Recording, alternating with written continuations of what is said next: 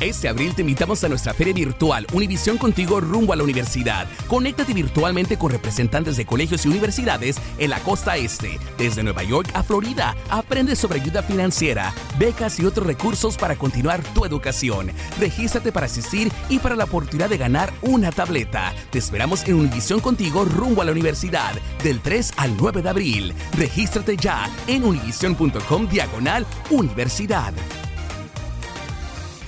Boost Mobile tiene una gran oferta para que aproveches tu reembolso de impuestos al máximo y te mantengas conectado. Al cambiarte a Boost, recibe un 50% de descuento en tu primer mes de datos ilimitados. O, con un plan ilimitado de 40 dólares, llévate un Samsung Galaxy A15 5G por $39.99. Obtén los mejores teléfonos en las redes 5G más grandes del país. Con Boost Mobile, cambiarse es fácil. Solo visita boostmobile.com. Boost Mobile, sin miedo al éxito. Para clientes nuevos y solamente en línea, requiere AroPay. 50% de descuento en el primer mes requiere un plan de 25 dólares al mes. Aplican otras restricciones. Visita boostmobile.com para detalles.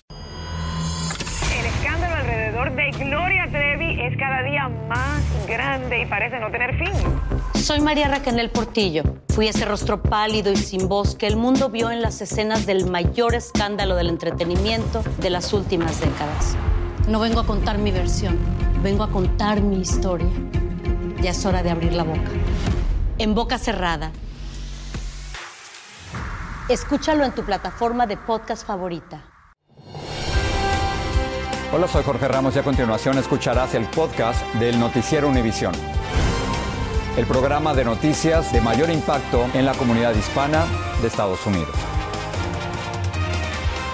Buenas noches. Joe Biden quiere reelegirse como presidente. Ilia así lo anunció hoy. Y lo hizo Jorge en un video de campaña de tres minutos en el que le pidió a los votantes que le permitan terminar el trabajo que comenzó en el 2020. Pedro Rojas en Washington nos dice que este es el inicio de una larga, dura y complicada campaña electoral. El presidente Joe Biden fue recibido así por un grupo de sindicatos en Washington, D.C., luego de publicar un video anunciando su campaña por la reelección para el 2024. That's why I'm running for reelection. Because I know America.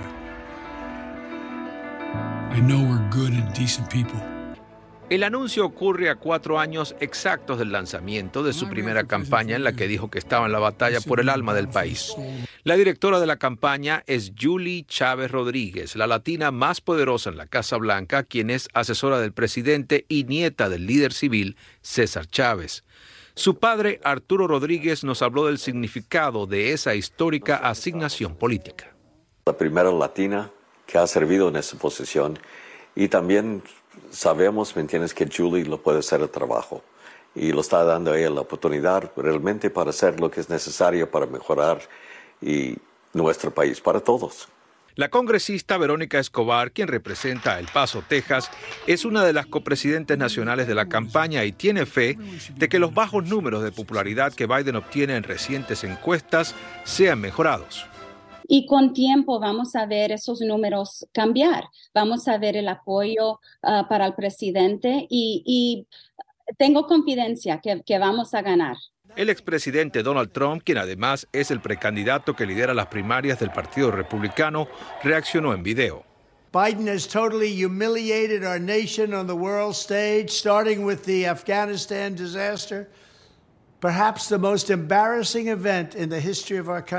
El Partido Republicano también reaccionó con un video alertando sobre lo que estima podría ocurrir si Biden es reelecto. Voceros dicen que la población quiere resultados. La gente quiere una frontera mm, eh, bajo control, la gente quiere eh, la inflación también controlada. Biden, aun cuando no nombra a sus posibles contrincantes republicanos en 2024, sí los muestra en su video. Pedro se encuentra aquí con nosotros. Pedro, Biden tiene 80 años. Hoy preguntarnos sobre eso a la Casa Blanca. ¿Qué respondió la vocera?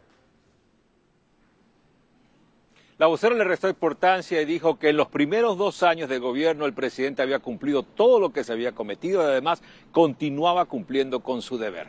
Regreso contigo, Elia. Muchas gracias, gracias Pedro. Y continuamos con este tema porque Biden llega a esta postulación con una imagen favorable entre los demócratas.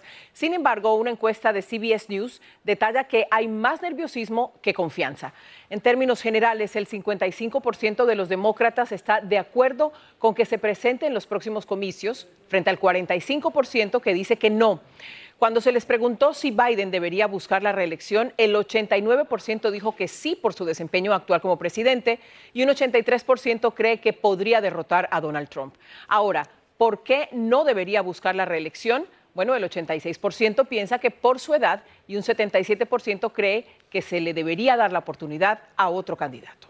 Ahora, la inmigración sin duda va a ser un tema clave en esta campaña presidencial en los Estados Unidos y a eso pasamos ahora en México.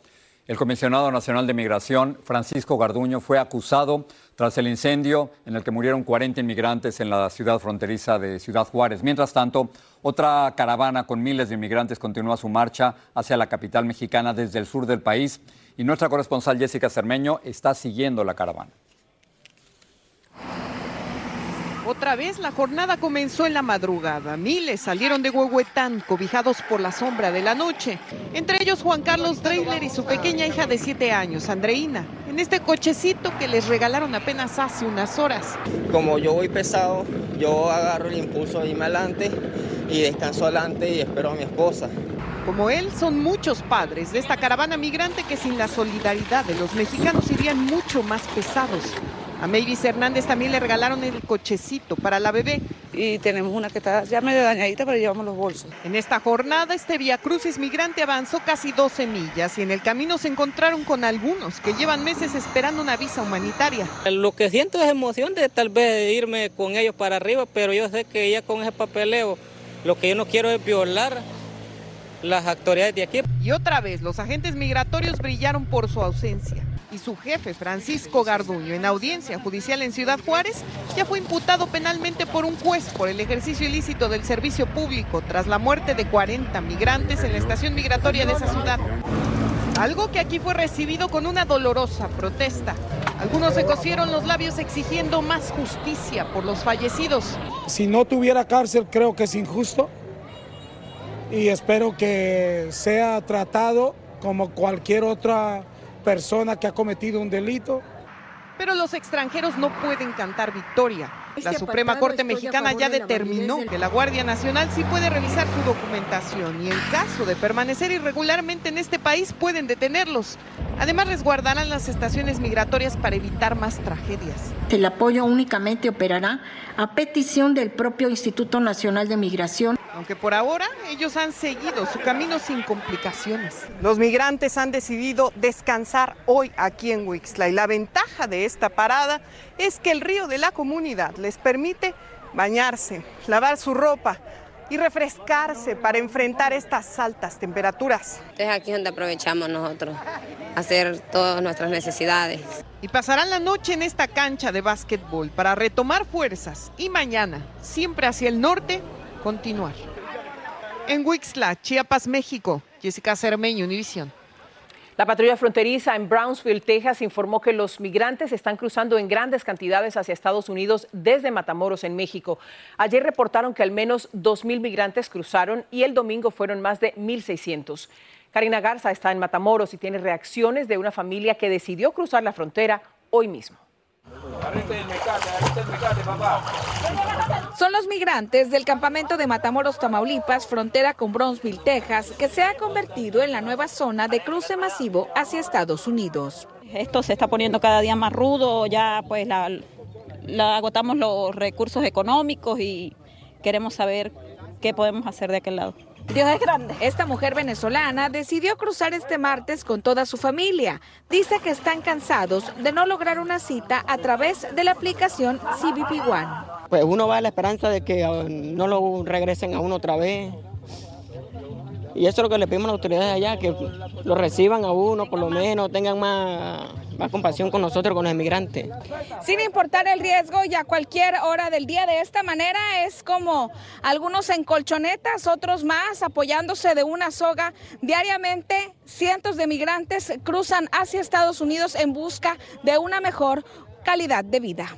En las últimas 48 horas, la policía ha reportado el cruce irregular de 3.600 migrantes, hombres, mujeres y niños. La mayoría de ellos son venezolanos. En la última semana, en este campamento se reportó el incendio de algunas casas de campaña. Desesperados también, han intentado cruzar a la fuerza por uno de los puentes. La jefa de la policía del sector del Valle del Río Grande, Gloria Chávez, ha advertido a través de redes sociales los peligros de cruzar el río y ha reportado el rescate aproximado de mil personas diariamente. En lo que va de este año, Matamoros se ha convertido en uno de los puertos fronterizos con mayor flujo irregular de migrantes en busca de una cita para pedir asilo político, una situación que se prevé aumente conforme se acerca el fin del título 42 el próximo 11 de mayo.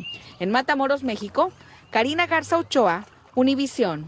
Pasamos a México. El secretario de Salud de ese país, el doctor Jorge Alcocer, habló sobre la salud del presidente Andrés Manuel López Obrador. Dijo que se recupera después de dar positivo de COVID por tercera vez y que aunque tiene síntomas leves, enfatizó que se encuentra bien.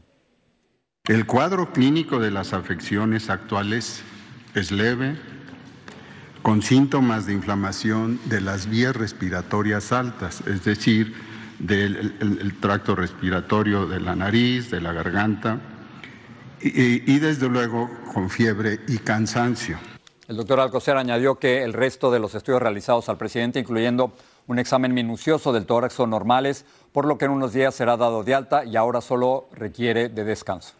Vamos a cambiar de tema, vamos a Los Ángeles con la sentencia a la madre del niño Anthony Ábalos y al novio de ella, acusados de causarle la muerte al pequeño. Los dos fueron condenados a pasar el resto de sus vidas en prisión. Es la pena que buscaban los familiares del niño por el constante maltrato al que lo sometían. Jaime García tiene detalles y reacciones. The punishment for count one for each defendant shall be life without the possibility of parole. A dos condenas de cárcel de por vida cada uno fueron sentenciados Heather Barrón, madre del pequeño Anthony Ábalos, y su pareja Karim Ernesto Leiva, convictos por el homicidio y tortura del pequeño de 10 años, quien en junio de 2018 fue encontrado inconsciente en su casa por agentes del alguacil y unas horas después declarado muerto en el hospital donde fue atendido de emergencia. Anthony era un niño indefenso que dependía de los acusados para sus necesidades y apoyo emocional, pero en cambio fue torturado y muerto por ellos. Yo estoy quebrada, pero siento un alivio de saber que por fin tenemos la justicia que nuestro niño se merece. Mis palabras son para ti, Heather. Antes de la sentencia, Heather Barrón escuchó sin inmutarse los testimonios de una decena de familiares, incluyendo a su hija Destiny, su prima María y varios sobrinos, que le reclamaron no haber evitado la muerte de Anthony y pidieron al juez que le impusiera el máximo castigo a la pareja de convictos. Porque como madre le fallaste a tu hijo. Por su parte, Karim Leiva, quien antes de la sentencia también pidió hacer uso de la palabra, pero después decidió no hacerlo, continuamente hablaba con su defensor. Y lo que tuvo que pasar el Anthony todavía no puedo hacerme valor de aceptar de que realmente no está conmigo ahorita. Al final de esta audiencia de sentencia, los abogados defensores de los dos convictos criminales señalaron al juez que habrán de apelar su decisión. Sin embargo, el fiscal indicó que este es un caso sólido que difícilmente podrá ser revertido en una corte de apelaciones. En Los Ángeles, Jaime García, Univisión. Este abril te invitamos a nuestra feria virtual Univisión Contigo rumbo a la universidad. Conéctate virtualmente con representantes de colegios y universidades en la costa este, desde Nueva York a Florida. Aprende sobre ayuda financiera, becas y otros recursos para continuar tu educación. Regístrate para asistir y para la oportunidad de ganar una tableta. Te esperamos en Univisión Contigo rumbo a la universidad del 3 al 9 de abril. Regístrate ya en univision.com diagonal universidad.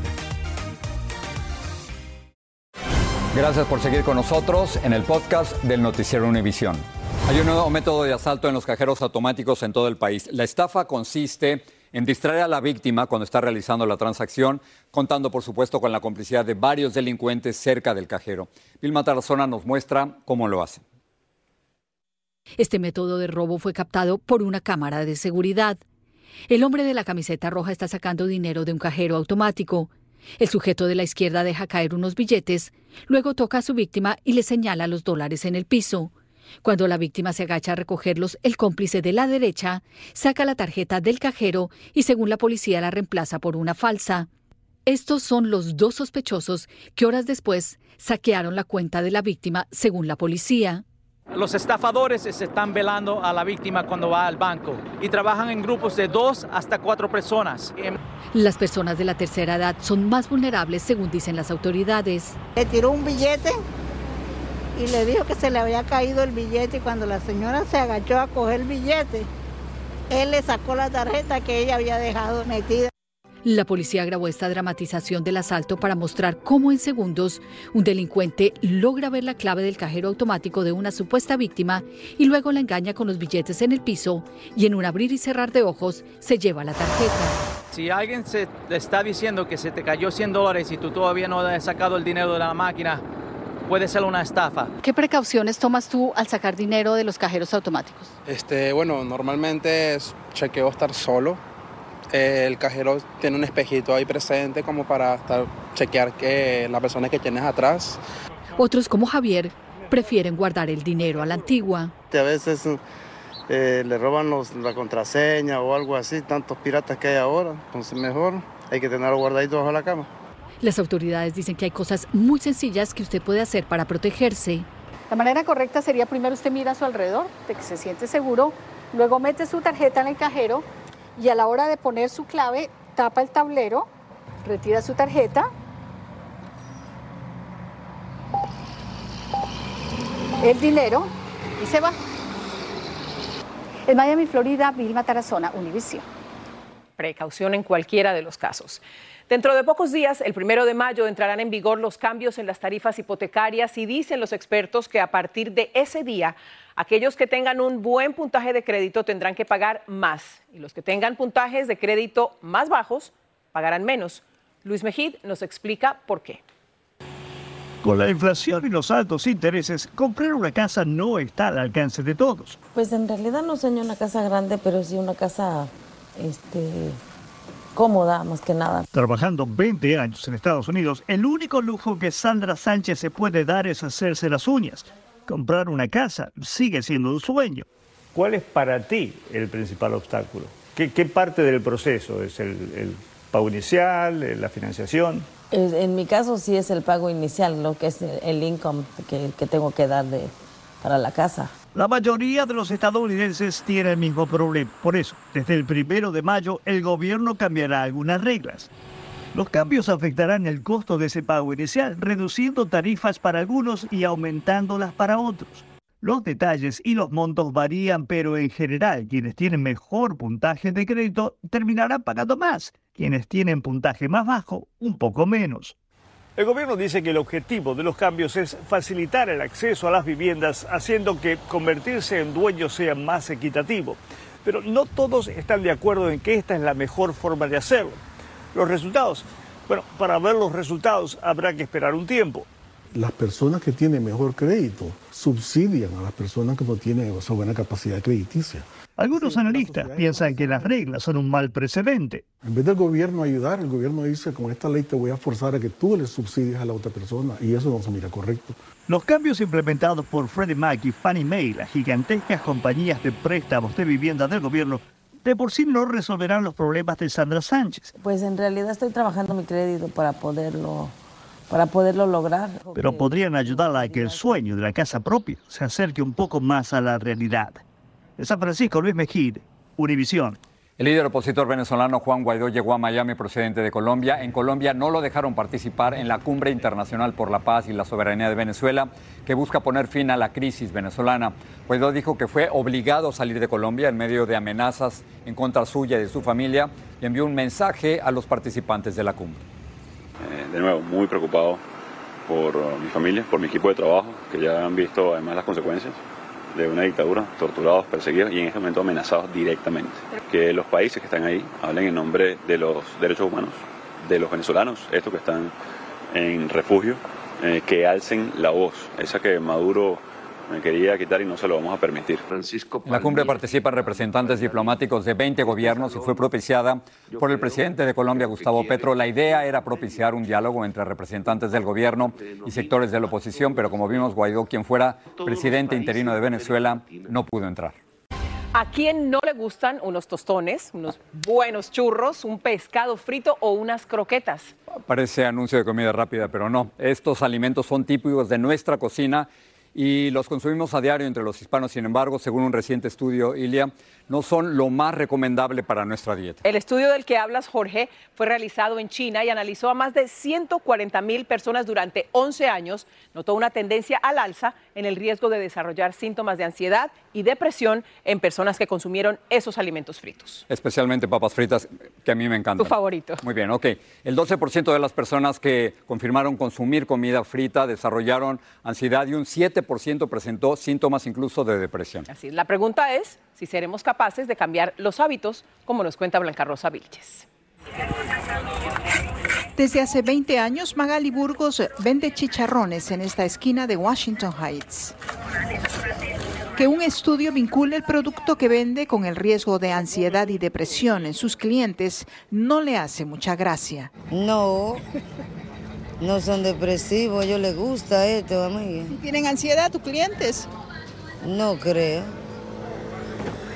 Y son muy alegres, igual que yo. Realmente no me sorprende. Quien no está sorprendida con el estudio es esta doctora, quien también lleva más de 20 años ayudando a sus pacientes a comer más saludable. Una persona ansiosa o una persona deprimida no va a tener una buena dieta y va a recurrir a comer esta comida chatarra. Ella, como los que realizaron el estudio, enfatizan sobre todo en las papas fritas, porque tienen acrilamida, una sustancia química que se forma durante el proceso de fritura. Todo lo que es rico en carbohidratos, en almidones, provoca este tipo de reacción química.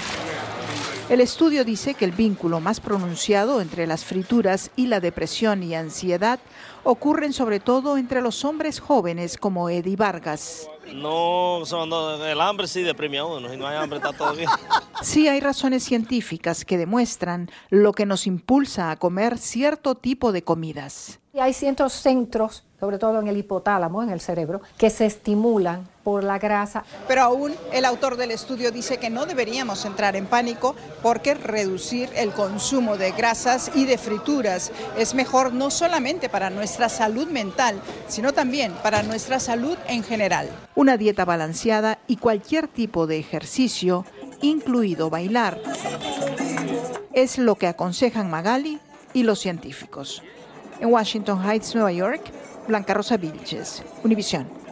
Bailando en la calle, ahí está. Poquito de felicidad de vez en cuando, ¿no?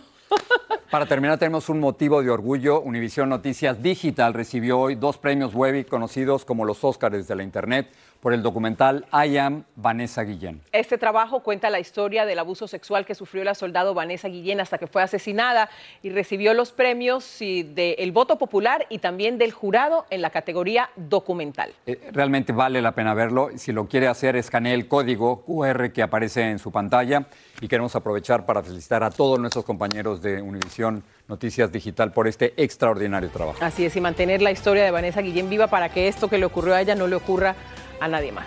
Gracias por estar con nosotros. Buenas noches. Buenas noches.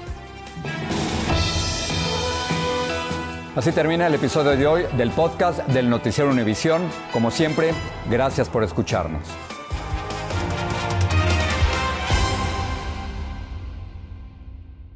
Soy María Raquel Portillo.